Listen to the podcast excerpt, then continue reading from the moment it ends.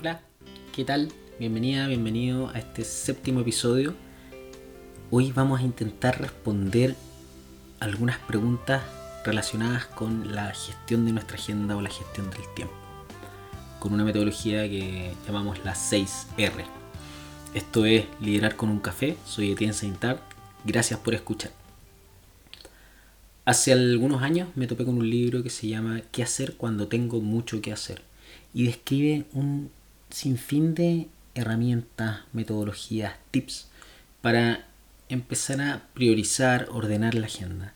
Ahora, luego de aplicar varias de esos eh, puntos que aparecen en el libro, luego de recomendarlos muchas veces en procesos de acompañamiento individual, incluso eh, llevar a cabo muchos talleres con líderes y profesionales en distintas organizaciones en que algunos de los aspectos o en algunos de los momentos tocamos temas de gestión del tiempo, me he ido convenciendo que respecto a la planificación de la agenda diaria, no estoy pensando en el largo plazo, en gestión de proyectos, estoy pensando en la, en la agenda cotidiana, semana a semana, incluso día a día en algunos casos, la gran pregunta que hay que responder no es qué hacer cuando tengo mucho que hacer, sino qué dejo de hacer cuando hay mucho que hacer. ¿Qué cosas dejo entrar en mi agenda? Como si fuera un espacio sagrado la agenda, por decirlo así. Y mm, para poder dedicar tiempo a lo, a lo relevante, a lo importante, a lo que realmente agrega valor. Entonces con esta con estas 6R que vamos a ir comentando brevemente, eh, espero construir o acompañarte a construir un filtro que te permita decidir qué entra y qué no en tu agenda. O cómo ordenar lo que ya está dentro. También es una, es una alternativa. ¿Cuáles son estas seis, estas seis R? La primera es la rutina. El valor de la rutina como, como hábito. Considerando que los hábitos o las rutinas en el buen sentido, digamos, no esa rutina que cansa y, agota, sino que el, el, hábito lo que, lo que ayuda es ahorrar energía. A no tener que decidir todos los días lo mismo. Cualquier cosa que esté en tu agenda hoy día, que se repita tres o más veces, es, es susceptible de ser puesto como rutina y de dedicarle un tiempo especial. Y no que nos tengamos que hacer cargo de eso en cuanto emerja o cuando nos acordamos. Ahí está la primera. Todo lo que puedas transformar en rutina, sin rigidizar tu agenda, por favor, pero todo lo que se pueda transformar en rutina como eh, algunas respuestas de correo electrónico, la revisión de algún tipo de informe o realización de algún tipo de informe. Es mejor destinar y bloquear ese espacio y que todas las semanas, todos los meses, todos los días, no sé, va a depender de, de la necesidad de la tarea, le dediquemos un tiempo especial a esas actividades. Segundo, ¿qué cosas podríamos rechazar? Yo cada vez que hago este ejercicio con líderes y profesionales en, distintos, en distintas organizaciones, les digo, ok, ahora abran su agenda y cada uno hoy día en virtual abren sus agendas ahí, eh, Outlook, Calendar o cualquiera de, de, las agendas virtuales que ocupan. Y, les digo, miren, miren la próxima semana y rechacen una o dos reuniones. ¿En cuál de todas esas reuniones tú podrías no estar y no ocurre nada? O podría, vamos a ir mezclando las R, pero podría ir otra persona en tu representación. Siempre encuentran al menos una o dos reuniones que son susceptibles de ser rechazadas.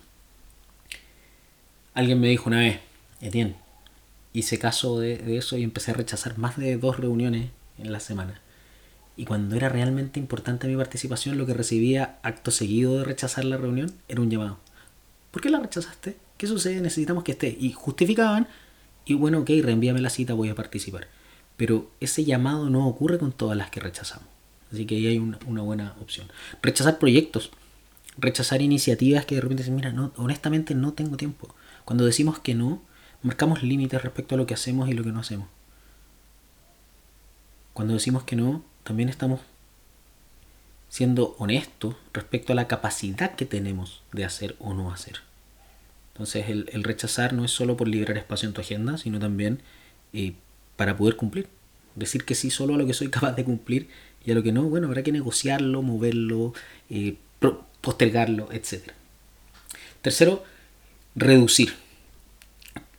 Sin duda hay algunas cosas en tu día a día, en tu agenda, a las cuales le dedicas más tiempo del realmente necesario. Por diversos motivos.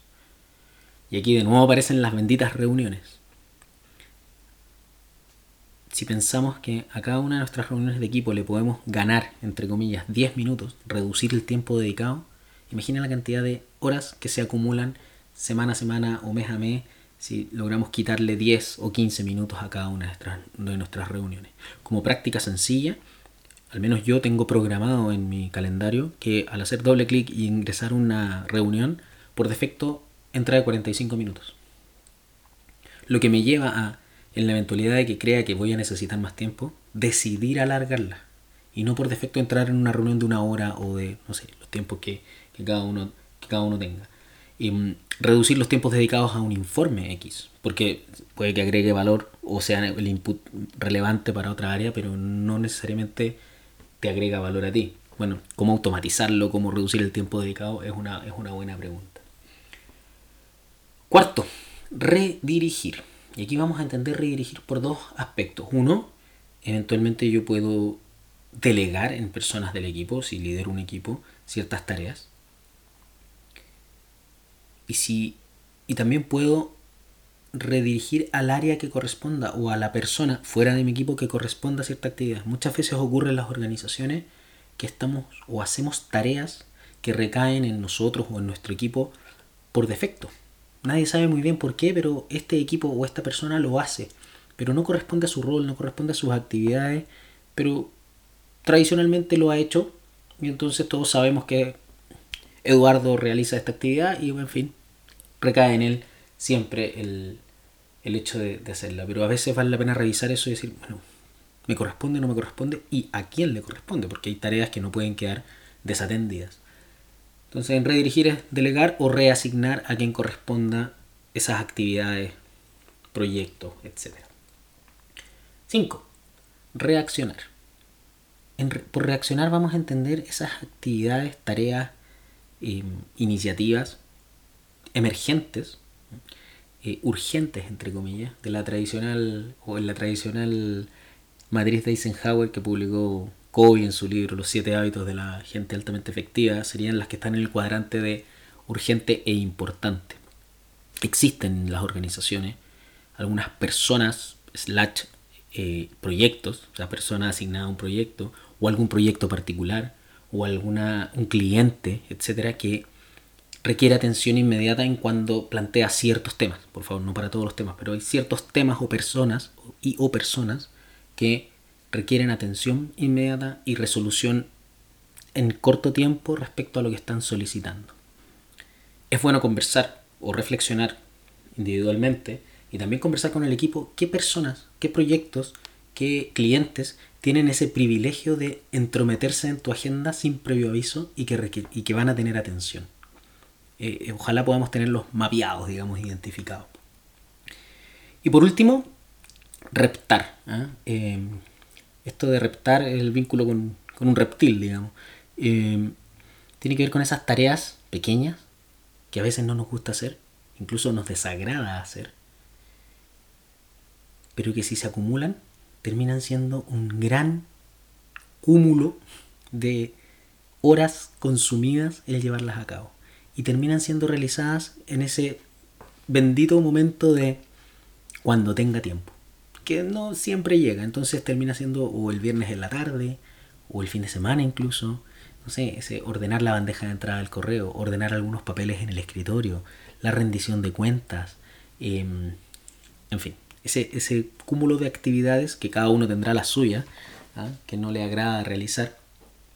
Y aquí la propuesta es, dedica un tiempo diario o cada tres días o cada dos días, pero si aquí se mezcla con la rutina, pero dedica un tiempo de 15 minutos, media hora, una hora, cada uno verá también cuáles son sus tiempos, a realizar esas tareas. Y una vez que se acaba ese tiempo, esa media hora o ese tiempo destinado, dejamos de hacerla y se retoma en el siguiente ciclo, al día siguiente o cada dos días, en fin, donde cada uno estime conveniente.